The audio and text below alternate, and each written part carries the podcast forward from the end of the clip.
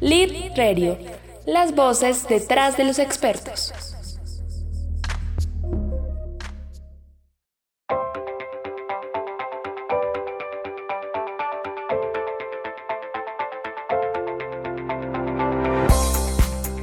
Hola, bienvenidos todos a un episodio más de Lead Radio, las voces detrás de los expertos.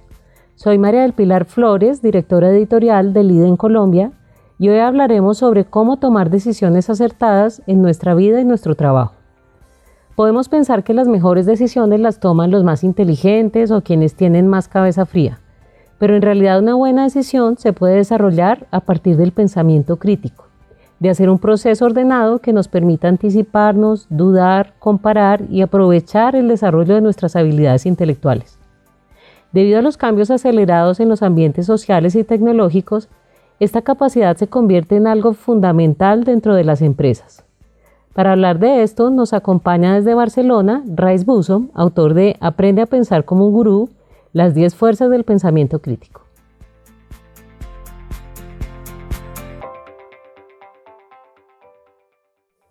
Rice, en tu libro nos dices que el pensamiento crítico es una de las capacidades que cualquier colaborador debería desarrollar en el ámbito empresarial ya que esto permite la toma correcta de decisiones.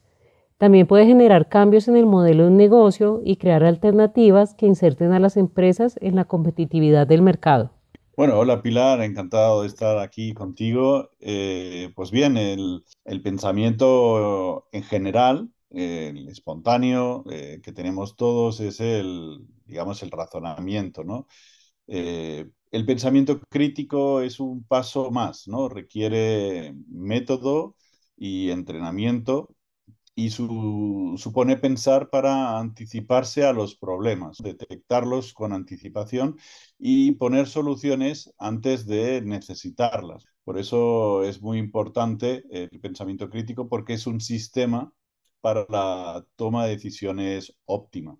Bueno, pues uno de los desafíos que presentan las empresas hoy en día es la posmodernidad, porque existe una sociedad acelerada y con cambios continuos en su entorno. Rice, teniendo en cuenta estos cambios, ¿cómo se puede desarrollar el pensamiento crítico en una empresa?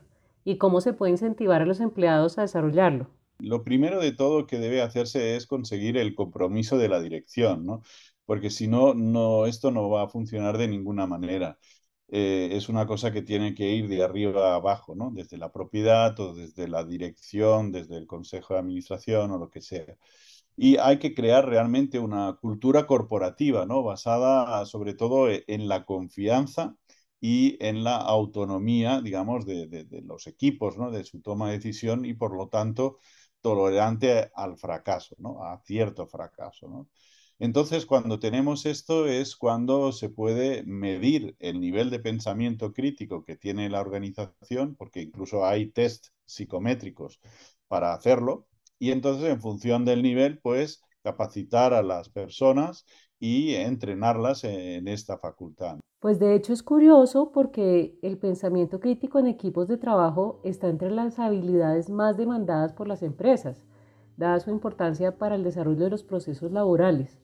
Y no lo digo solo yo, sino que también lo dice el portal SHRM. Raiz, cuéntanos un poco acerca de esos beneficios que tiene el desarrollo del pensamiento crítico en una organización. Bueno, los beneficios están muy claros, ¿no? En general, desde luego, una, una empresa o ¿no? una organización que tiene pensamiento crítico, pues es más eficiente, es más ágil eh, dispone de equipos realmente autónomos que son capaces de, tomar decisiones. Y eso es muy importante porque los equipos son los que están en primera línea, ¿no?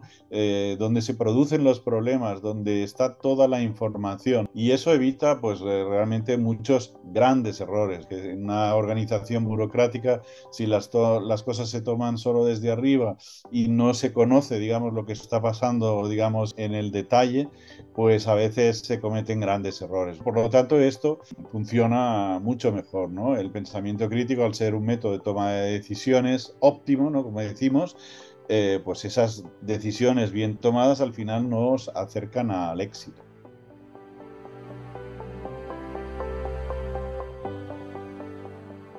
Entonces podemos decir que esta habilidad es fundamental para tener un equipo de mente abierta, con la capacidad de ser resolutivos y de tomar decisiones para potenciar su independencia y su autodesarrollo. Pero aquí me surge una duda, Rice. Si yo quiero tener una empresa, ¿cómo preparo los equipos de trabajo para que sepan pensar de manera más crítica? Bien, sí, eh, desde luego es algo que hay que plantearse. En primer lugar, leyendo mi libro, obviamente, ¿no? Eh, pero en segundo lugar, pues entrenando en la toma de decisiones, pues por ejemplo con casos de estudio, eh, con role playing, digamos, para que eso sea pues una experiencia, ¿no? Sea mucho más fácil y finalmente con la gestión del cambio organizacional, ¿no? digamos que implica la transformación de, los marcos mentales de pensamiento. Y, eso es algo que se tiene que hacer durante la capacitación del pensamiento crítico, ¿no? porque al final es pasar de, una manera de pensar, digamos, a otra, ¿no? y por lo tanto, pues bueno, hay que trabajar esa transformación. También por eso le, a veces le llamamos pensamiento crítico transformador, ¿no? porque es imposible no implicar una transformación de las personas o de los profesionales. Además de eso, yo creo que no solo es la tarea de la organización, sino que todo este desarrollo comienza, pues como tú lo decías, desde los líderes, saber cómo de repensarlo desde el liderazgo, ¿cierto?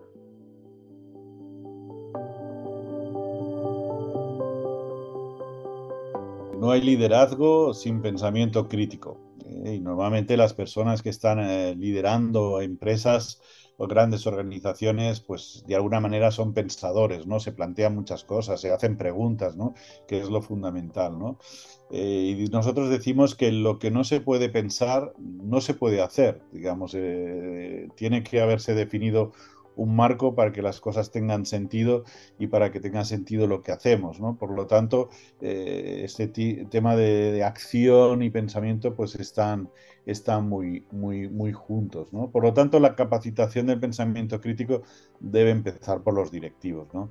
Eh, deben tomar sus, sus propias decisiones ¿no? y eso, digamos, la gran ventaja que tiene es que cuando tenemos un método, y por lo tanto al final tomamos una decisión que no funciona, pues seguimos el método y vemos dónde hemos fallado, por lo tanto podemos aprender y podemos en la próxima ocasión pues hacerlo mejor, ¿no? Eso es lo que tiene de bueno utilizar un método, que al no haber sido, digamos, de una manera aleatoria, pues podemos aprender, ¿no? Y la segunda ventaja que tiene digamos, es, eh, bueno, pues que si hemos decidido realmente nosotros con el ejercicio nuestra responsabilidad, pues es mucho más fácil encajar los, los, fallos y tener esa resiliencia, ¿no? Digamos, para poder, digamos, superar esa situación y, digamos, mejorarla y, empezar a tomar mejores decisiones, ¿no? Con lo cual eh, es fundamental todo esto para el liderazgo empresarial. Algo muy importante sobre lo que quiero reflexionar en este momento es que las organizaciones y la sociedad han evolucionado mucho y ante la incertidumbre actual se necesitan herramientas ágiles y rápidas. Y una de las habilidades que se deben comenzar a considerar en esta época de la digitalización es el pensamiento crítico. Esta es una inteligencia necesaria para el éxito, pensar para liderar el futuro. Lead Radio, las voces detrás de los expertos.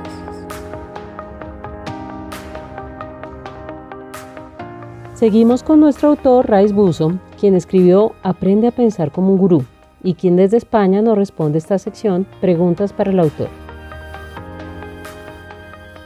Gracias Raiz por acompañarnos en este podcast. Me gustaría preguntarte tres razones importantes para leer tu libro. Claro, claro, cómo no. Muy bien, Pilar. Pues yo te diría que quizás la primera es porque la gran mayoría de este tipo de libros quizás están más eh, en las bibliotecas que en las librerías, con lo cual eh, Editorial Lead pone a disposición de los lectores, digamos, esta oportunidad de tener este libro hoy en las librerías, con lo cual es, ese es un magnífico motivo, ¿no? Eh, la segunda es porque mm, es un sistema formado por 10 métodos eh, y esos métodos son eh, de probada eficacia, ¿no? Porque provienen de, la ciencia y la filosofía, con lo cual es un compendio, digamos, que tiene un poco de todo, ¿no? Con lo cual creo que esa es una segunda buena razón, ¿no? Digamos que es un libro completo en este sentido. Hemos intentado que sea completo y fácil de leer. Y quizás la tercera es también porque, bueno, el pensamiento crítico no pasa de actualidad. Digamos, eh, siempre funciona y tenemos todo el tiempo del mundo para leerlo y para, y para entenderlo y para desarrollarlo, precisamente como hablábamos antes, ¿no? Hasta que te conviertas en un capaz, en un gurú capaz de enseñar a otros y sobre todo, pues ayudar a los demás a, a ser mejores. ¿Cuál crees tú que es el mayor aporte o aprendizaje que se llevan los lectores de tu libro? Desde luego creo que aprender a pensar con, eh, digamos, el pensamiento crítico es útil muy útil porque nos permite tomar las decisiones óptimas, ¿no? Las decisiones óptimas no son las buenas o malas, porque eso lo sabemos una vez tenemos el resultado de, de la decisión. Decimos óptimas porque son aquellas la mejor posible con todos los datos que tenemos, con nuestra capacidad de razonamiento, ¿no? Y eso es lo que busca el pensamiento crítico, decisiones óptimas, ¿no? En el caso de la empresa, digamos, eh, eso te ayudará, digamos, al éxito, ¿no? Porque las, las, decisiones correctas, pues te llevan, digamos, a hacer las cosas bien y por lo tanto al éxito.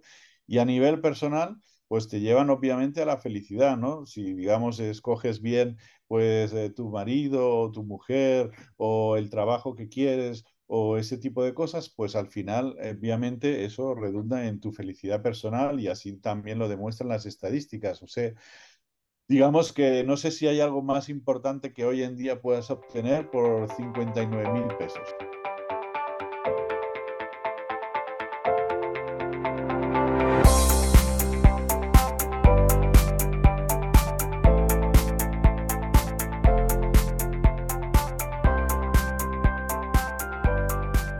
Gracias por habernos acompañado en el cuarto episodio de esta temporada Compartiendo Conocimiento.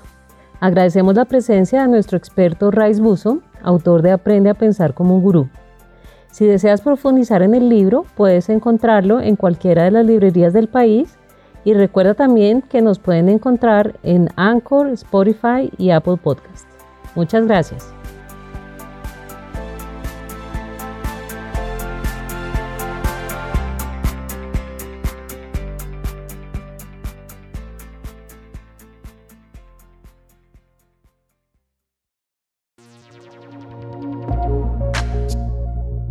Lead Radio, las voces detrás de los expertos.